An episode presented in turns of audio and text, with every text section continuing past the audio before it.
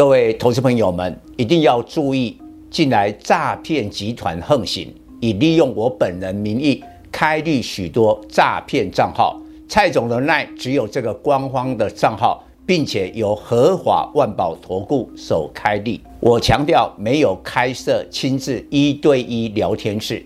没有技术班教学，没有互委托下单，没有港股、美股及任何衍生性金融商品交易。近年来也没有出书准备。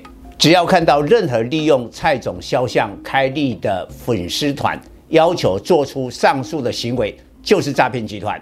粉丝们看到一定要帮我们检举，共同抵制。感谢大家。各位粉丝朋友，大家早好，我是蔡明章，现在是礼拜二盘后的分析。昨天跟今天台北股市都是盘中的震荡，由黑翻红，收在了一万五千点之上。所以呢，这个震荡之后，应该还有一个波段的高点。现在呢，就是在等明天晚上美国公布的七月 CPI，预估是八点九趴。比六月的九点一趴应该下滑，所以这一次呢，应该不会暴雷，不会有太多的变数，但是还是拭目以待。今天这个盘哈、哦，跌在了台积电跟世界先进，然后呢，外资是卖超的三十九亿也不多，但是显示外资依然对这个盘势有点不太放心，或许他在等 CPI 的数字。不过基本上，NVIDIA 的这个财报预警，今天虽然压抑了台积电跌两块，收在五一零。那世界先进的话呢，因为它先前的猜测对三季、第三季的看法就是保守。然后下午我看它七月份的营收啊，果然呢就大幅的下滑，月减了十五趴，直接从六月的五十四亿掉到了七月的四十六亿，所以跌在这两档。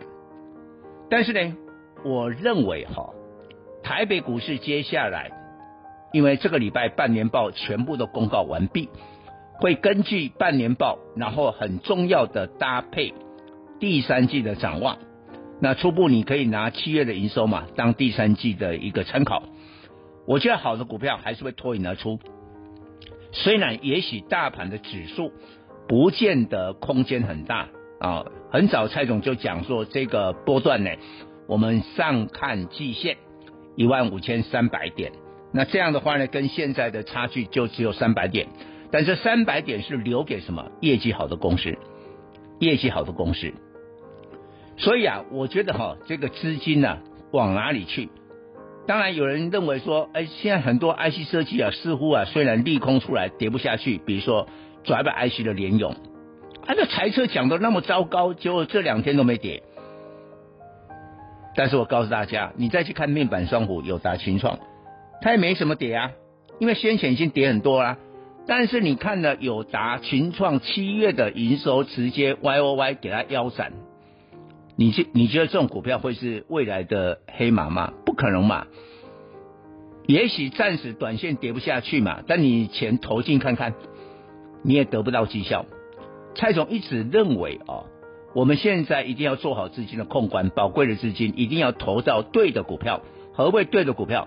就是刚才我讲了，半年报好啊，然后第三季展望好啊，就是这些公司啦。我就有时候连法人都三心两意啊，法人有时候会啊会这个进出一些啊基本面并不好，但是也许他认为说他蛮有把握的股票，我们还是认为从整个。第三季的展望来看，网通、工业电脑还是最好，还是资金最好的去处，你可以得到最好的绩效。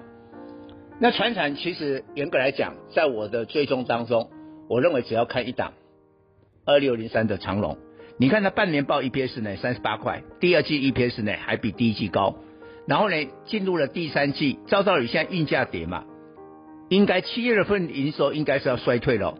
但是依然是创造了历史新高六百二十七亿。今天长荣是这个大盘能翻红主要的功臣之一啊，涨了四块来到一零五，站稳了一百块。那有人在问长荣的半年报加上九月六号的减资，这两股力量加在一起的行情目标价上看多少？我认为哈，从马士基公告财报，赫伯罗德公告财报，其实他们都有点改口，本来认为第三季运价就要崩了，现在改口说嗯，再看到第四季。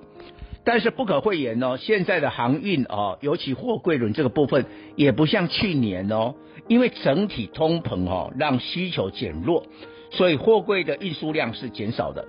但是呢，种种的原因让运价依旧维持在相对的高档，所以这些公司的获利今年 EPS 还是很高。但是呢，赫伯罗德跟马士基都回到了六月份的起跌点，当时这两家公司是公开的看空了。看空第三季的运价了。那长荣那时候六月起点点是一百四十八，但是它因为有一个呃除息十八块，所以你一四八减掉十八是一三零，一三零。我认为这一段里面的呃这一段半年报跟减资的行情，长荣的目标可能会指向这个价位。以上报告。本公司与所推荐分析之个别有价证券无不当之财务利益关系。本节目资料仅供参考，投资人应独立判断、审慎评估并自负投资风险。